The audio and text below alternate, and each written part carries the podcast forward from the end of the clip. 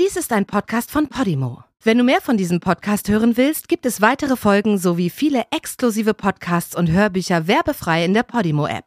Alle Infos und den Link zum Angebot findest du in den Show Notes. Der erste Schnee.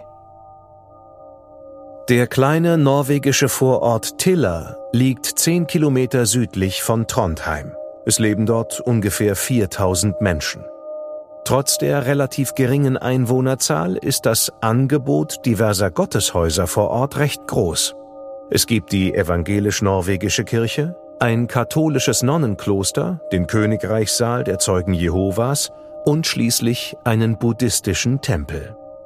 Und doch scheint der liebe Gott trotz der Vielzahl der Möglichkeiten hier kein Zuhause gefunden zu haben. 1994 machte Tiller Schlagzeilen und wurde binnen Kürze zur berühmtesten Stadt in ganz Norwegen und wurde womöglich sogar zur berühmtesten Stadt in ganz Skandinavien.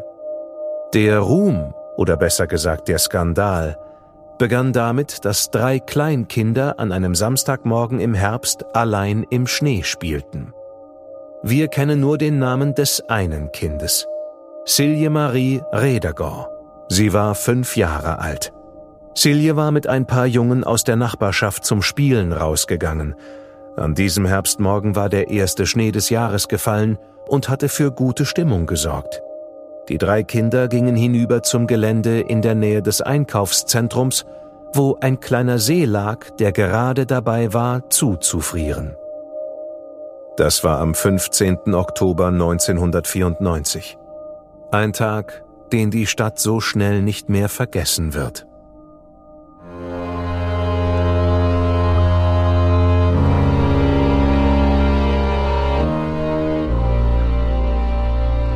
Du hörst Morden im Norden. Eine Podcast-Serie über einige der aufsehenerregendsten Mordfälle Skandinaviens. Was du hier gleich hören wirst, beruht auf einer wahren Begebenheit. Recherchiert und nacherzählt von Janne Orgor. Diese Nacherzählung basiert auf der Berichterstattung diverser Medien zum Sachverhalt dieser Tat. Einige Details wurden ausgelassen und von der Beurteilung des Verbrechens und des Täters sehen wir ab, weil ein Urteil bereits durch die Justiz gesprochen wurde. Bedenke bitte, dass einige der hierin geschilderten Details starke emotionale Reaktionen hervorrufen können. Besonders deshalb, weil es sich um das Leben und den Tod von echten Menschen handelt.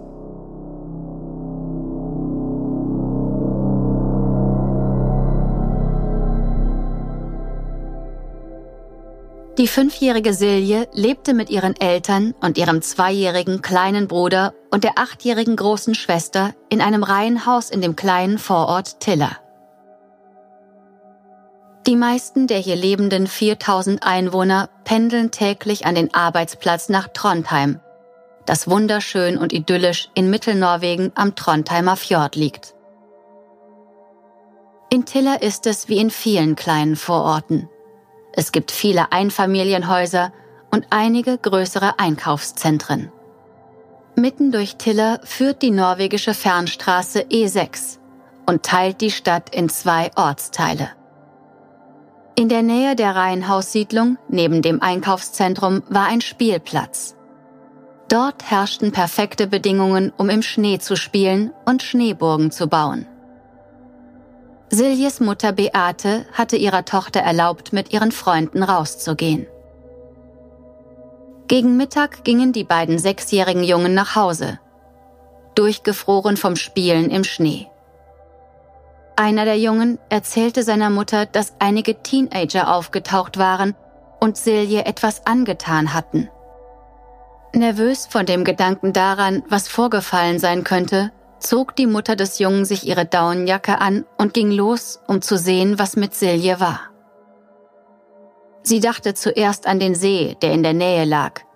Die Eisschicht war noch brüchig und an diesem Morgen war es sehr kalt. Als sie unten an dem Spielplatz angekommen war, fand sie das fünfjährige Mädchen. Sie lag leblos und halb entkleidet im Schnee. An dem kleinen Körper waren deutliche Spuren von Gewalt zu erkennen. Sie rief den Passanten zu, ihr zu helfen und machte sich an den Versuch, den kleinen Körper wiederzubeleben. Einer der Passanten sorgte dafür, dass die Notrufzentrale alarmiert wurde, während sie versuchte, Siljes Leben zu retten. Als Krankenwagen und Polizei am Tatort eingetroffen waren, wurde das Gebiet sofort abgesperrt. Siljes Körper, der halbnackt im Schnee lag, löste bei den Beamten, die den Ereignisort als erstes erreichten, ein ungutes Gefühl aus. Hatte man es mit einem gewalttätigen Pädophilen zu tun, der in diesem Moment da draußen frei herumlief? Wer hatte diesem jungen Mädchen so etwas antun können? Silje war bereits tot, als die Einsatzkräfte vor Ort erschienen. Der Beamte des ersten Streifenwagens vor Ort rief Trondheims Kommissar Per Martin Marum dazu. Es war deutlich, dass Silje durch Fremdeinwirkung gestorben war. In Norwegen und besonders außerhalb der Hauptstadt Oslo ist die Mordrate relativ niedrig. Verglichen mit den Nachbarländern Dänemark und Schweden bewegte sich die Kriminalitätsrate in Norwegen mit seinen weniger als fünf Millionen Einwohnern auf einem moderaten Niveau. Polizeikommissar Per Martin Marum traf kurz darauf am Tatort ein.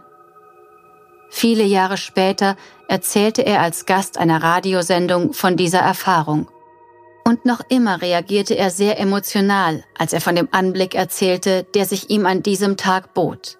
Das im Schnee liegende, teilweise entkleidete, leblose Mädchen. Beate, Siljes Mutter, war an diesem Tag des ersten Schnees von einem Nachbarsjungen, der bei ihr an der Tür geklingelt hatte, darüber informiert worden, dass Silje tot sei.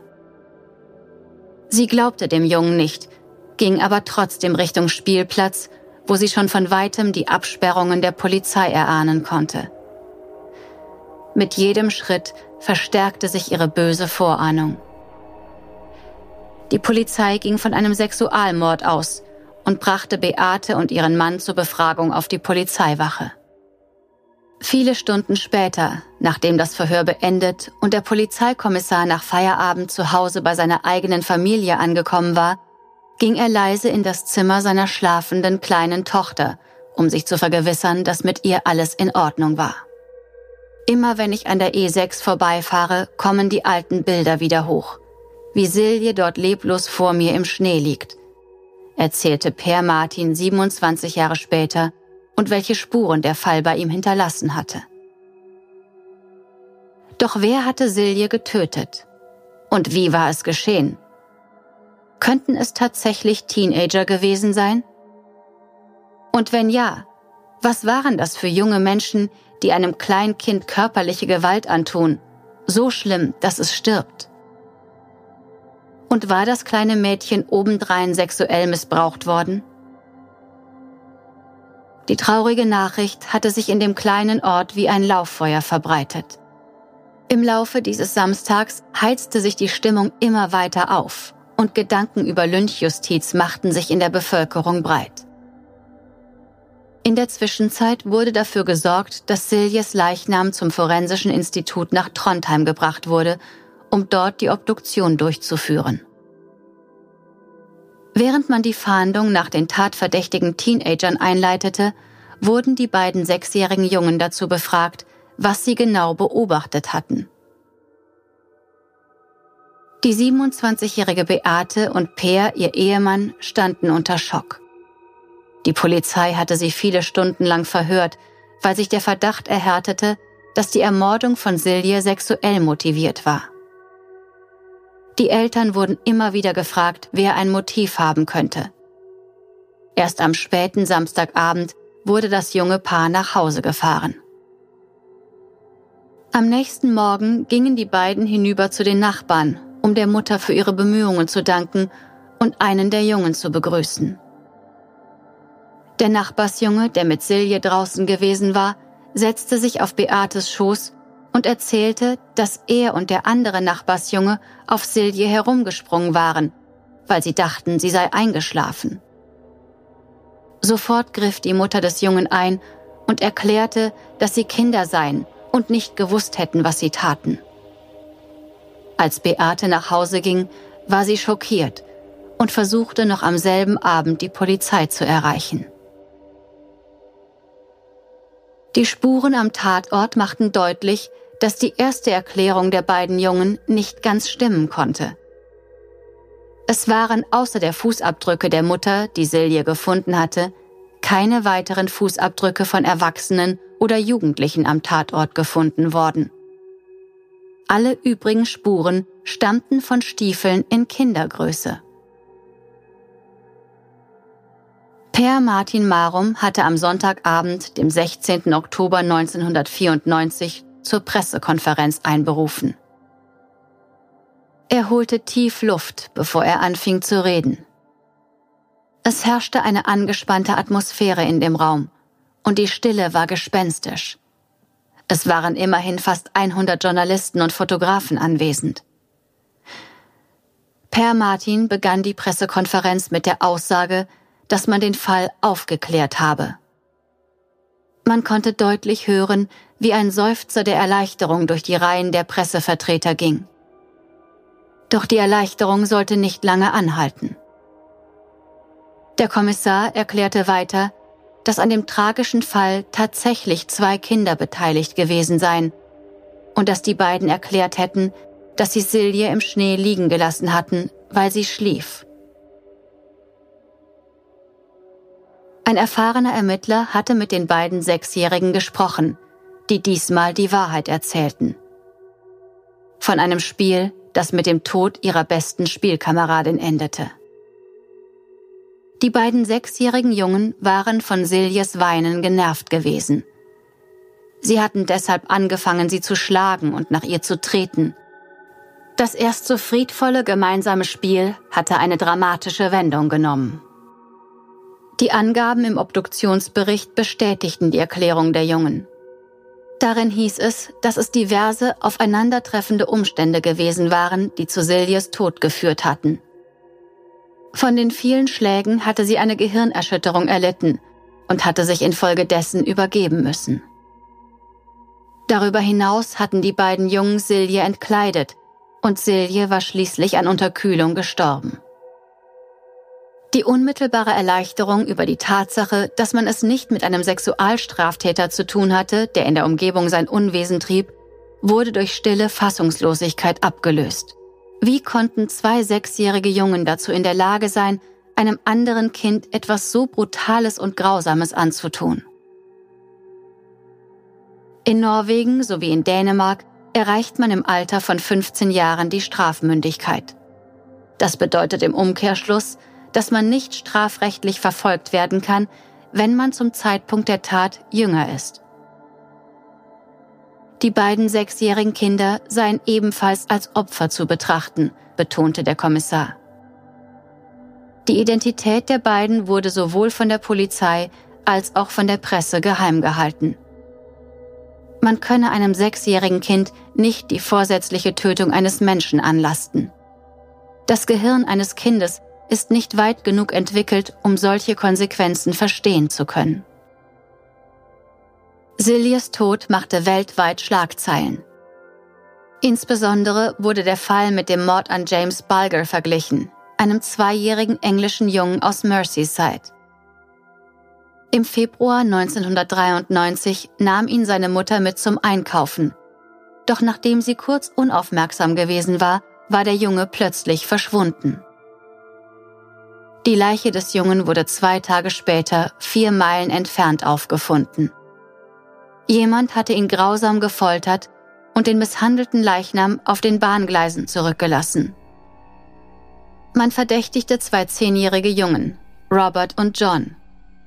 Es waren Videoaufzeichnungen der Überwachungskamera im Supermarkt im Fernsehen gezeigt worden, auf denen sie von einer Frau wiedererkannt worden waren. Die Aufnahmen zeigten, wie die beiden Jungen den Zweijährigen an der Hand hielten und mit ihm weggingen. Robert und John hatten an diesem Tag die Schule geschwänzt und waren in den Supermarkt gegangen, um zu stehlen. Die beiden Jungen bestritten alles. Doch die vorliegenden kriminaltechnischen Beweise, einschließlich der DNA-Analyse von Blutspuren, die auf einem ihrer Schuhe sichergestellt worden waren, sagten etwas anderes.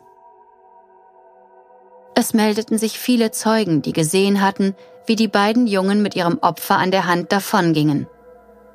Schließlich wurden beide wegen Mordes angeklagt und zu lebenslanger Haft verurteilt.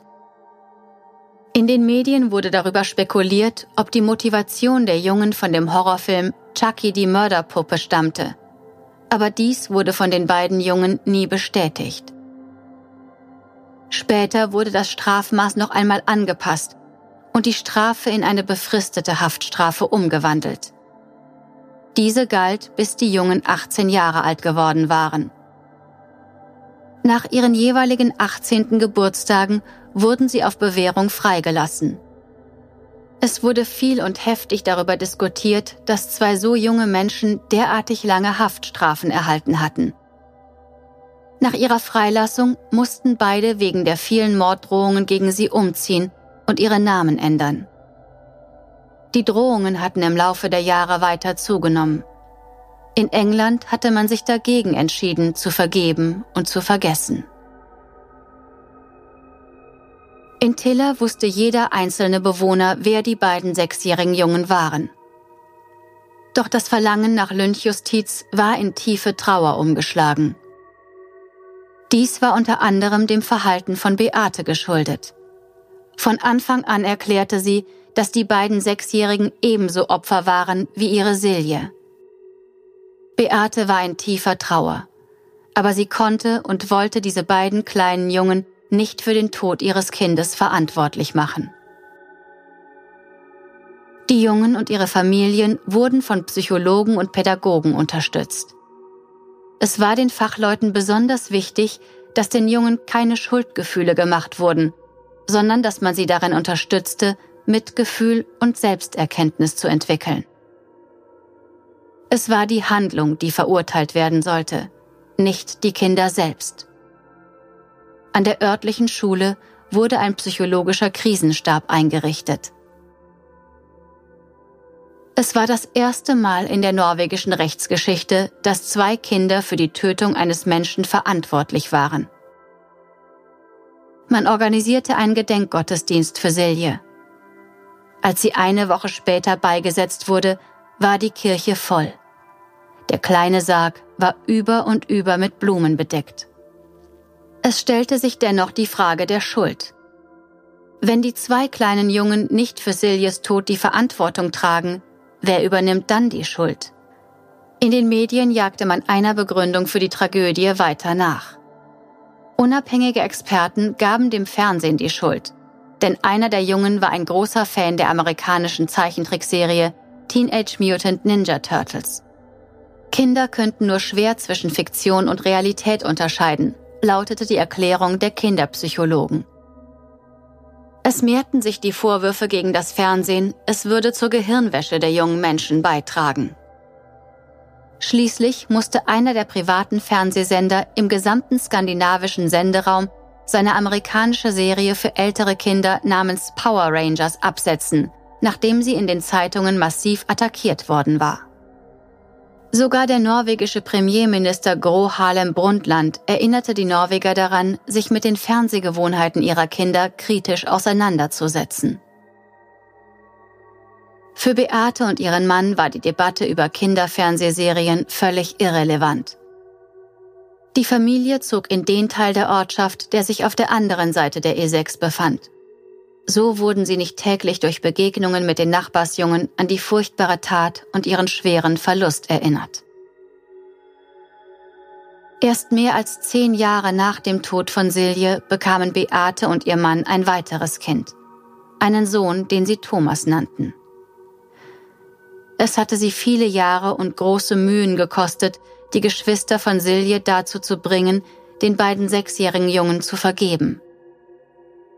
Besonders Siljes Vater sah in der Vergebung eine Lebensnotwendigkeit, da sie sonst nicht hätten normal weiterleben können.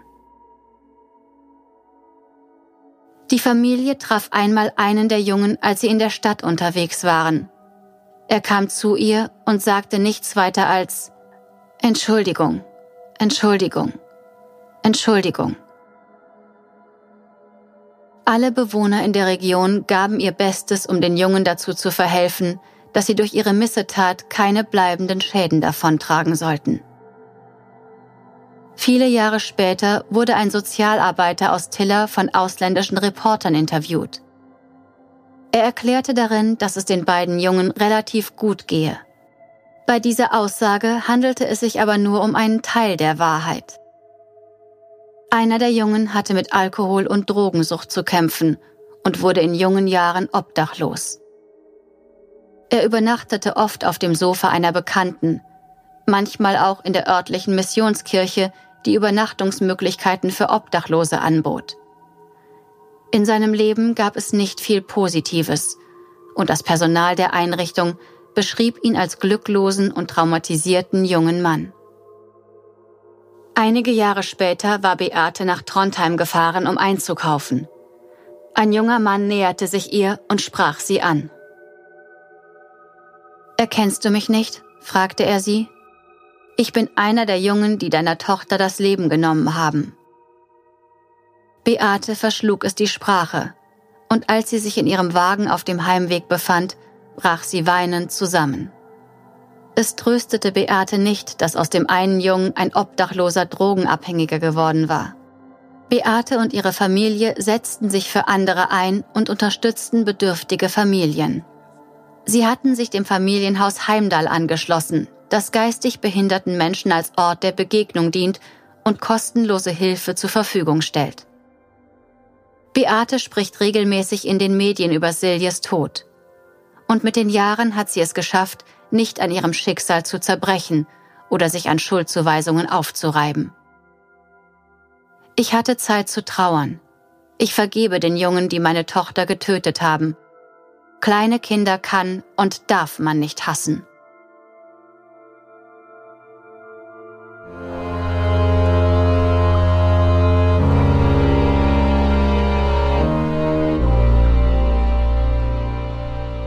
Die deutsche Fassung der Serie Morden im Norden ist eine Produktion der Fritzton GmbH im Auftrag von Podimo. Übersetzung Nadine Bär. Überarbeitung und Regie Peter Minges. Gesprochen haben Marike Oeffinger und ich, Sascha Rotermund. Aufnahme und Nachbearbeitung Christopher Gropp und Niklas Schipstadt.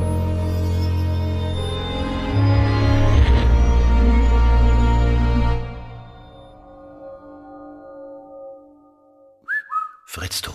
In der Podimo-App hörst du tausende Podcasts und internationale Hörbücher aller Genres. Dabei erhältst du personalisierte Empfehlungen und kannst deine Lieblingsinhalte auch offline hören. Ganz egal, ob zu Hause, in der Bahn oder beim Spazierengehen. Lass dich mit Podimo von spannenden Geschichten in den Bann ziehen, lerne etwas Neues oder hol dir Tipps für dein Familienleben.